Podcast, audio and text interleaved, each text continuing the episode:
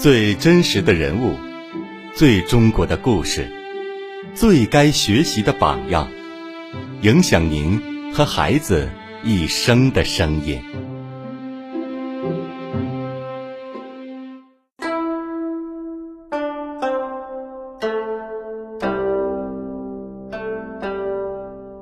常言道：“女子之悌，行于兄弟姊妹之间者易；行于妯娌姑嫂嫡庶之间者难。”意思是说，女子的悌道落实于兄弟姐妹之间比较容易，而在妯娌姑嫂之间就比较难。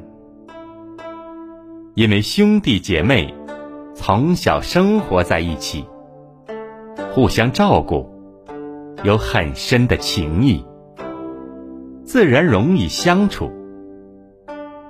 姑嫂之间，因为血缘关系的不同，生活中出现了矛盾，便不容易互相体谅和包容，也因此。姑嫂之间的替道，就显得格外可贵。宋朝时期，就有这样一位女子，他与嫂子二人，为我们演绎了姑姨爱敬、嫂姨慈人的动人故事。宋有邹婴，引过户嫂。四子登科，富贵寿考。宋朝有个以孝悌闻名于世的妇人，名叫邹婴。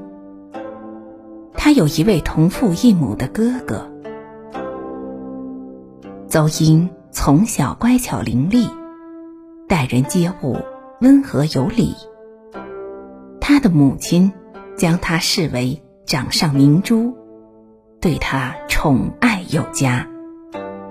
什么好吃的、好玩的，都想办法满足他。虽然如此，邹英并没有养成乖张的习气，没有高人一等的傲慢。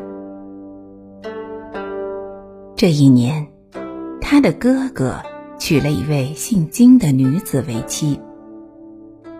这位嫂子大邹英几岁，为人敦厚诚恳，很好相处。邹英很喜欢这位嫂子，嫂子对他也非常关心爱护。他俩常常一边做家务。一边聊天，相处很和睦。不过，邹英的母亲待金氏很不好，不是嫌他穿着寒酸，就是说他做事不利索，怎么看都觉得不顺眼。无论京氏怎么努力干活，邹英的母亲。都不满意，常常鸡蛋里挑骨头。而对女儿邹英，怎么看都喜欢。邹英看到母亲这样的态度，心里很难受。他经常劝母亲说：“母亲，我看嫂子很孝敬您。”可是，您对她要求太严格了，您能对嫂子态度和缓一些就好了。嗯，看到您这样严厉的对待嫂子，让我不由得担心，以后我出嫁，婆婆也会这样对待我。听了这话，他的母亲很不以为然的说：“我的女儿人品高贵，谁家娶了你，那是他们家积的福呢，怎么会有人对你不好呢？”邹母说着，皱了皱眉头，接着说：“可是你这个嫂子手笨脚笨，什么事都做不好。”每次看到她，我心里就不舒服。邹英见母亲一时难以转变对嫂子的态度，就只好另外想办法了。当看到母亲因为一点小事要责骂嫂子时，他就主动上前袒护，说是自己没做好。如果母亲，给嫂子安排了太重的活儿，他就去帮嫂子一起做，减轻嫂子的负担。母亲发现，邹英和嫂子两人关系很好，金氏很照顾邹英，而邹英也常常替嫂子打掩护。于是，母亲也渐渐。改变了态度，就这样，在邹英的努力下，一家人相处慢慢变得融洽了。后来，邹英嫁给了一位读书人，里里外外的人都称赞他贤德善良。有一天，邹英。抱着几个月大的儿子回娘家，与长辈见面之后，邹英抱着儿子到嫂子的房间。金氏见到孩子非常欢喜，边哄孩子玩，边和邹英聊了起来。过了一会儿，孩子睡着了，金氏怕邹英累着。就把孩子抱来放在床上，看孩子睡得正熟，觉得孩子应该没那么快醒，就让邹英去陪母亲说话，自己边看孩子边准备饭菜。可就在金氏转头忙活的这一会儿，突然传来了孩子。惨烈的哭声。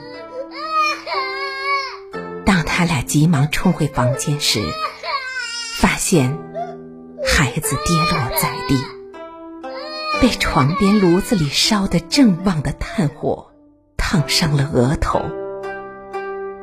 邹英急得差点晕过去，嫂子赶紧去请来郎中，但因伤势严重。孩子还是夭折了。邹英的母亲气得火冒三丈，恨不得马上就把金氏赶出家门。邹英忍着丧子之痛，对母亲说：“母亲，您错怪嫂嫂了。”是我自己把孩子放在嫂嫂房里的，嫂子并不知道。金氏听到邹英的话，内心更加自责、后悔。他无法原谅自己，更难以面对邹英，每天默默的流泪，吃不下饭。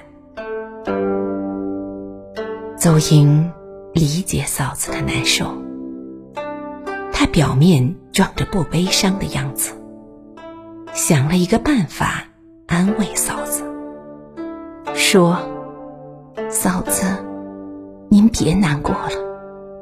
其实前几天我做过一个梦，就梦见孩子死了。看来这是上天注定的事。我和儿子这一世只有这么短的缘分。嫂子，我还年轻，以后还会再生的，你就为我祝福吧。不能再这样不吃不喝了，要不然我会更难过。你要是不吃，我也不吃。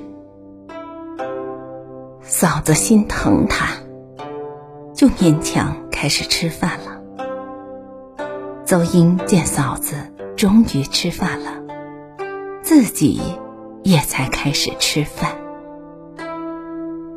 就这样，姑嫂二人慢慢从悲痛中恢复过来。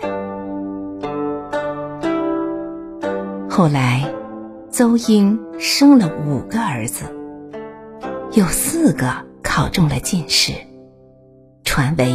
当地的美谈。邹英自己活到九十三岁才去世。邹英与哥哥同父异母，看到母亲苛待嫂子，不给足够的饮食，就偷偷的把自己的分给嫂子。看到母亲指使嫂子。做繁重的家务，就会过去帮嫂子一起分担。看到母亲责怪嫂子的过失，便主动承担，说是自己的过失。人们都说，邹英能这样对待嫂子，她长寿善终，子孙显贵。这，就是老天对善人的报答。